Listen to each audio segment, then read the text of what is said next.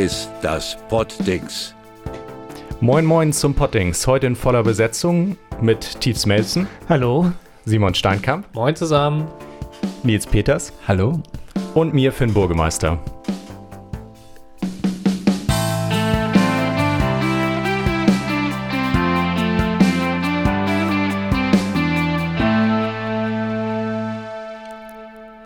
Ja, eine weitere Folge zur Serie Wir erklären euch euren Job. Jeder kennt das wahrscheinlich. Es gibt immer ein paar Besserwisser, die einen gerne den Job erklären. Ja, heute ist Thies unser, ja, dem wir das Spiel, äh, dem wir das erklären, den Job erklären wollen. Ja, wir sind die Besserwisser. Ich freue mich schon drauf. Ähm, ja, wir versuchen gleich einfach mal eine Tätigkeit oder je nachdem, was du uns jetzt als Aufgabe stellst, ähm, dir zu erklären. Was, aber erstmal, was ist überhaupt dein Job? Erklär das erstmal den Zuhörern. Ja, das ist ja relativ leicht zu erklären. Ich bin Schornsteinfeger und ja, jetzt werde ich gerade hier von Simon angefasst in der. Hoffnung, dass er ein bisschen, dass ein bisschen Glück abfärbt. Das ist auch übrigens ein Teil meines Jobs. Das passiert in der, tatsächlich mehrmals täglich, ja. Es funktioniert auch jeden Tag wieder. Ja, natürlich. Also das ist klar. Also das ist auch irgendwie, das ist ein Teil unserer Qualifikation. Also das Glück geben wir auch tatsächlich gerne ab. Das hört sich schon mal gut an. Und was, was für eine Tätigkeit ähm, sollen wir dir erklären? Ja, von euch würde ich heute gerne einmal wissen, ähm, wie man denn einen 4-Pascal-Test durchführt. Ist das nicht ein Kollege von dir? Ja, es gibt tatsächlich einen Kollegen von mir, der Pascal heißt. Den ihr auch alle sehr gut kennt, ja. Ja, dann viermal äh, vier Pascals anrufen, zack, fertig. Und dann noch irgendwas bei den testen. Könnt ihr mich riechen? Könnt ihr mich sehen?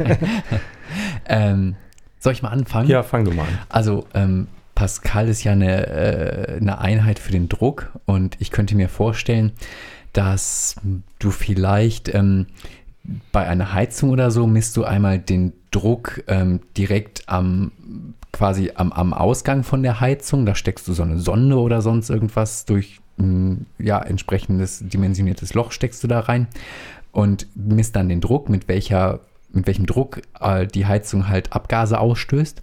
Und dann misst du das nochmal ein bisschen an entfernterer Stelle von diesem Schornstein-Abgasrohr-Dingen, vielleicht sogar oben auf dem Dach oder so, da musst du hochklettern. Da misst du auch nochmal, wie hoch ist der Druck. Und wenn dieser Druck irgendwie 4 Pascal Unterschied hat, dann heißt das, dass die Heizung gut zieht, dass die Abgase tatsächlich aus dem Gebäude herausgeführt werden, nicht unten im Keller bleiben, äh, Leute vergiften oder sowas. Und dann nimmst du so deinen Stift und machst da so ein großes OK-Zeichen an die Heizung dran. Und dann ist die Heizung für die nächsten, für das bis zum nächsten Jahr wieder in Ordnung und die Leute können sich auf einen warmen Winter freuen. Interessant, ja. Willst du War dieses interessant? Äh, Ohne Wertung. es klang so, als wäre das völliger Quatsch. Also da kommen wir, kommen wir zum Ende dann Okay. dazu. Ähm, ja, also diese, diese Sache mit der äh, Einheit liegt irgendwie nah, weil ansonsten kann ich mir nicht vorstellen, was 4 Pascals bei einem Schornsteinfeger machen. Also glaube ich, geht es auch auf die Einheit hin. Und äh, würde. Also ich kenne tatsächlich nur einen Pascal, der, der Schornsteinfeger ist, ja. Siehst du, das, Also deswegen äh, ist es mit schränkt, vier Pascals schon schwierig, das ja. schränkt äh, den, den, ähm, die Möglichkeiten ja schon mal stark ein. Ich glaube, es geht auch in Nils Richtung, nur dass es nicht die, ähm, weiß ich nicht, Abgasfunktion der Heizung ist, sondern der Zuluftfunktion eines Schornsteins, äh, eines, eines Kamins. Ein, nee, Kamin ist auch das falsche Wort. Wie heißt denn das? Ofen. Ein Brennofen, wo wirklich Holz äh, drin verbrannt wird, wie man das aus dem Wohnzimmer kennt. Heutzutage dienen die ja eher der Oder Hexen. Oder Hexen. Heutzutage dienen die ja eher der Gemütlichkeit als wirklich der Heizfunktion in ähm, normalen Wohngebäuden. Und da ist es so, dass diese ähm, Öfen alle ein, eine Zuluft haben müssen. So kenne ich das äh, von äh, den Dingern. Und diese 4 Pascal muss der Unterschied sein zwischen dem Unterdruck, der entstehen kann bei der Wärme des Kamins durch den Schornstein, sodass nicht ähm, der Dampf des Kamins, weil die sind ja oft offen, weil soll ja gemütlich sein, in die Wohnung kommen kann. Deswegen muss der Kamin mindestens 4 Pascal Abzugsdruck haben. Sonst ist es in der Wohnung nicht mehr gemütlich. Sonst wird es relativ schnell auch relativ ungesund in der Wohnung. Ähm, Und da muss zum Beispiel bei Dunstabzugshauben, die dürfen nämlich nicht in Funktion sein, wenn kein Fenster offen ist, weil sonst diese Funktion nicht klappen würde mit dem Abzug. Dann würde nämlich die Dunstabzugshaube einen 4 Pascal Druck entstehen lassen, um den Kohlenmonoxid vom Kamin äh, in die Wohnung ziehen zu lassen. Deswegen darf die Dunstabzugshaube nicht funktionieren, wenn dieser 4 Pascal Druck nicht unterschritten wird. Jetzt bin ich gerade selber raus. naja, auf jeden Fall muss ein Fenster geöffnet werden, wenn die Dunstabzugshaube an ist. Sonst ist dieser 4 Pascal Druck nicht erreicht. Und den Test macht man eben, um die Leute zu schützen, damit sie nicht im Kohlenmonoxid sterben, weil sie einen Kamin angemacht haben.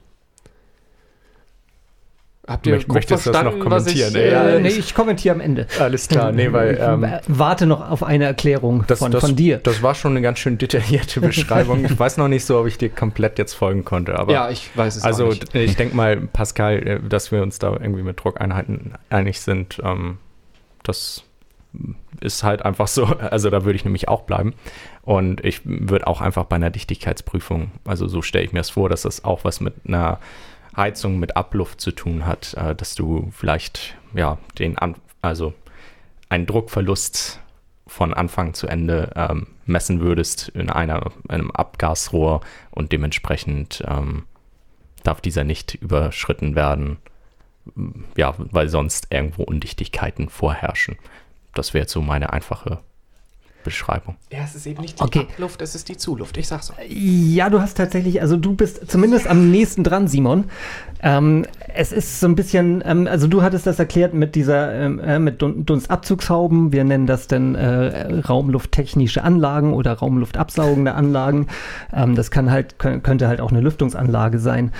Ähm, und äh, du hattest schon er erklärt, dass man dann vielleicht irgendwie so einen Fensterkontaktschalter verbauen muss, dass die äh, Dunstabzugshaube nur bei geöffnetem Fenster betrieben werden kann. Es ist halt tatsächlich so, dass halt, ne, wie gesagt, Abluftanlagen, Lüftungen, Dunstabzugshauben halt einen Unterdruck in, im Haus erzeugen können und ähm, und den möchte halt, äh, ein Unterdruck möchte sich ja immer ausgleichen und das passiert dann leider auch gerne durch den Schornstein und wenn da noch Rauch drin ist, dann äh, hat man halt den Rauch in der Wohnung. Das heißt auch, wenn der Kamin dabei brennt oder so, dann oder der Ofen dabei brennt, dass man sich halt den Rauch und halt eben damit auch das Kohlenmonoxid äh, in die Wohnung, in die Atemluft zieht und das soll halt vermieden werden. Und das kann man entweder durch technische ähm, durch technische Anlagen, sodass halt gar kein, gar kein höherer Druck entstehen kann. Man kann aber mit diesem 4-Pascal-Test, weil f- ein Unterdruck von 4 Pascal, da sind die Öfen immer so drauf ausgelegt, dass sie das halt noch äh, aushalten können. Da kann man mit diesem 4-Pascal-Test dann äh, nachweisen, dass er ähm, dass halt gar nicht höhere äh, Drücke entstehen als 4 Pascal in, in der Wohnung. Also man macht das dann so, man stellt den ungünstigsten Zu Zustand in der Wohnung her, also man schließt alle Fenster, Macht die Abluftanlage Ge- an. Man macht die Abluftanlage auf höchste Stufe, dann äh, hat man ein, ein Druckmessgerät, ähm, da legt man noch so ein, so ein Kapillarröhrchen äh, durch das Fenster nach draußen, so dass man halt auch den, den ähm, das, das soll, soll halt den Winddruck noch ausgleichen und ähm, genau, und, und dann äh, ja, macht man so mehrere Messzyklen. Man, man öffnet halt erstmal das Fenster, so dass sich der Druck ausgleicht. Dann schließt man das Fenster wieder für einen Moment, äh, misst den höchsten Druck, der, der dann halt entsteht und macht dann ein paar, genau, macht da ein paar Versuche und danach kann man dann halt äh, feststellen, okay, ähm, ja, gut, selbst bei, bei äh, ähm, ja, im ungünstigsten Zustand äh, erreichen wir diese 4 Pascal gar nicht und insofern kann man dann auch, auch auf technische Maßnahmen oder so verzichten. Wenn man halt ein sehr großes, sehr offenes Haus hat oder so, dann kann das halt auch passieren oder kann es halt auch sein, dass das dass die Anlagen das gar nicht so viel, äh, so einen Unterdruck erzeugen können, dass man da halt irgendwelche Maßnahmen treffen muss. Also bei schlechten alten Fenstern, die sowieso Zum Beispiel, genau. offen sind. Das heißt, das ist ja ein Test, der überlebenswichtig ist. Genau. Kannst du, wenn dieser Test fehlschlägt, aus welchen Gründen auch immer, den Ofen stilllegen lassen? Ist das die Konsequenz? Ja, im Prinzip, also man, man kann halt, ein, ein Ofen darf halt äh, rein rechtlich erst nach einer äh, Bauabnahme des Schornsteinfegers betrieben werden. Das heißt also, wenn, wenn ein neuer Ofen eingebaut wird, meistens feuern die Leute den schon vorher an, dürfen sie aber nicht. Also wenn da irgendwas passiert, dann, äh, kriegen sie wahrscheinlich ein Problem mit der Versicherung, keine Ahnung. Es ist halt bisher mir nicht bekannt, dass das auch mal wirklich äh, so passiert ist. Aber ähm, also grundsätzlich könnte ich dann halt die Abnahme verweigern und sagen, nö, äh, richte erstmal ein paar Schutzmaßnahmen ein und dann gucken wir weiter. Ne? Okay. Ähm, ja, bisher die meisten, den meisten Kunden kann man es halt auch erklären, also dass man das, dass das so auf Konfrontation geht, äh, ist eigentlich, kommt eigentlich so gut wie nicht vor. Aber ich merke jetzt gerade schon bei der Unterhaltung, also Simon würdest du anscheinend jetzt auch am ehesten mitnehmen, der scheint auch ganz schön interessiert an deinem Job zu sein. ja, ich, kann ja, dir das, das ich erkläre dir das gerne, wie du das zu machen das, hast. Das ist äh, sehr, sehr gut. Du kannst morgen kannst du gleich, gleich losgehen. Ich bleibe dann einfach liegen. Aber ähm, dann nochmal zu, zu, einer, zum, zu einer allgemeinen Frage. Warum Schornsteinfeger? Also wa wa warum machst du das oder warum hast du es gelernt? Ähm, ja, ich bin da ja nicht direkt zu dem Job hingekommen. Das ist ja erst sozusagen so mein, mein zweiter, dritter, ja, ich habe so eigentlich viele Jobs schon gemacht, sagen wir es mal so. Ähm, ich war vorher, äh, war ich in den Medien tätig und ähm, hatte irgendwie so das Gefühl, ja, das, das ist nicht so das, was ich bis zum Ende meines Lebens machen will. Und äh, ja, hatte so über einen längeren Zeitraum eigentlich irgendwie nach verschiedenen Alternativen gesucht und ähm, Hörer, regelmäßige Hörer dieses Podcasts wissen ja, dass ich und wir vier alle äh, Mitglieder der Feuerwehr sind. Und ähm, da gab es halt auch einen Kameraden, der Schornsteinfeger war. Und außerdem ist das Thema Schornsteinfeger ja auch äh, sehr nah an der Feuerwehr dran. Also wenn man sich da ohnehin schon dafür interessiert, für Brandschutz und so, dann, dann liegt es nahe, dass einem auch, auch das Thema Feuer, äh, das Thema Schornsteinfeger liegt. Und ja, so bin ich da hingekommen, fand das interessant, habe da mal ein Praktikum in dem Bereich gemacht und äh, genau, habe dann irgendwann mich dann mit Mitte 30 dazu entschieden, noch eine Ausbildung neu zu machen. Und was für eine? Ich finde das total spannend, äh, weil also man kennt ja eigentlich im Freundeskreis viele Berufe, aber Schornsteinfeger. Ja, also es stimmt, es gibt nicht, ist, nicht ist so selten, ne? viele. Ja, finde ich cool. Und dann nochmal zu einem Klischee ähm, oder vielleicht auch nicht trägst du komplett Zylinder und. Ja. Okay. Ja, ja. Also immer, ich habe nicht die, meistens nicht den, den kompletten äh, traditionellen Anzug an, weil der halt einfach gerade im Sommer sehr, sehr warm ist und halt auch ähm, manchmal ein bisschen unpraktisch. Ähm, also ich habe hab schon moderne Arbeitskleidung, aber in Schwarz halt an. Äh, aber halt immer ein Zylinder dazu. Das das gehört irgendwie dazu. Aber Pflicht ist es nicht. Pflicht ist, ist, es nicht. Das macht auch lange nicht jeder Kollege. Also ich würde mal so schätzen, dass jeder Zweite das macht. Ne? Es gibt halt auch, also man muss halt auch einfach damit rechnen, wenn man einen Zylinder trägt, dann wird man angesprochen, man wird angefasst. ähm, es passiert auch, dass man ungefragt geküsst wird und so. Das, das kann Deswegen alles. hat Thies diesen Zylinder. also das mit dem ungefragt Küssen oder generell Küssen ist jetzt, das ist eher die Ausnahme. Das ist mir jetzt so zwei, dreimal passiert in, in zehn Jahren oder so. Okay. Aber ähm, äh, aber halt anfassen ist tatsächlich, dass es tagtäglich, dass irgendwer kommt und mal irgendwie einen Knopf reiben will oder einem irgendwie auf die Schulter fasst oder so. Meistens fragen sie vorher, finde ich auch ganz nett, aber ähm, auch wenn es ungefragt passiert, okay, ist auch okay. ich wurde auf der Arbeit noch nie ungefragt geküsst oder angefasst. Hm. Kann ich mich nicht dran erinnern. Vielleicht solltet ihr, müsst ihr irgendwie so eine Bibliothek, tragen so eine so. Bibliothekarstracht oder so mal einführen oder irgendwie ein, ein Dutt. Ich ja. hätte da Ideen. euch ein Buch auf den Kopf legen oder so. Ich weiß keine Ahnung.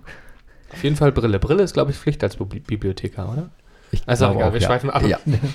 ja, zurück zum Schornsteinfeger. Hast du auch immer ein rußverschmiertes Gesicht oder?